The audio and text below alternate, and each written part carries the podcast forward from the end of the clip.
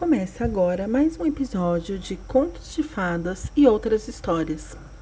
A história de hoje é sobre a lenda do Boitatá.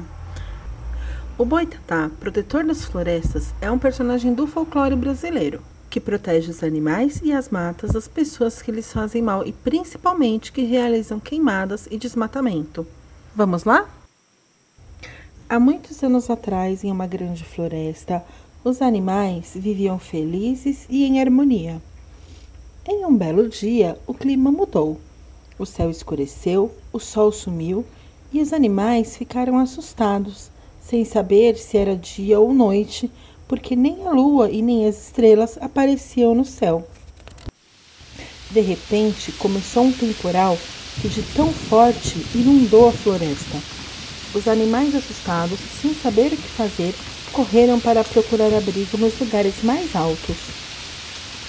Enquanto isso, Boitatá, uma cobra muito esperta, encontrou um buraco no alto da montanha, onde se escondeu protegido do temporal e acabou adormecendo. Boitatá dormiu tanto que não viu quando o temporal acabou. Quando acordou, o sol já estava brilhando de novo e a água já estava baixando. Por ter dormido muito tempo no escuro, ela não conseguia enxergar muito bem na claridade. Então ela arregalou bem os olhos e ficou olhando para o céu até o sol se pôr, durante vários dias. Com o passar dos dias, Boitatá absorveu tanta luz do sol que, quando saiu do seu buraco na montanha, seu corpo todo estava iluminado.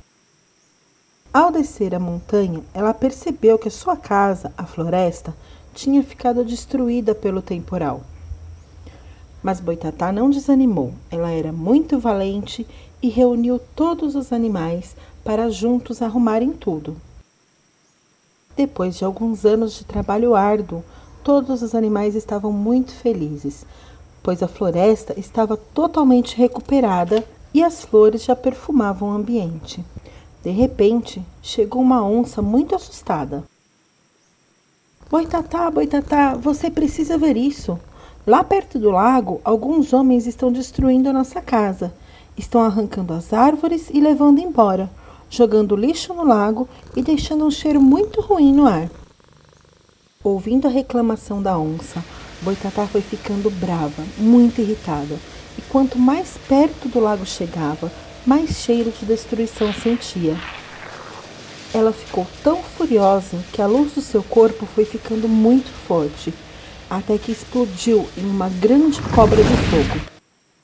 Boitatá correu furiosa atrás daqueles homens que fugiram desesperados. Ela jurou que não deixaria ninguém destruir a floresta que era sua casa. Daquele dia em diante, Boitatá se transformou na maior protetora da floresta e até hoje vigia as matas durante o dia e ilumina a floresta durante a noite.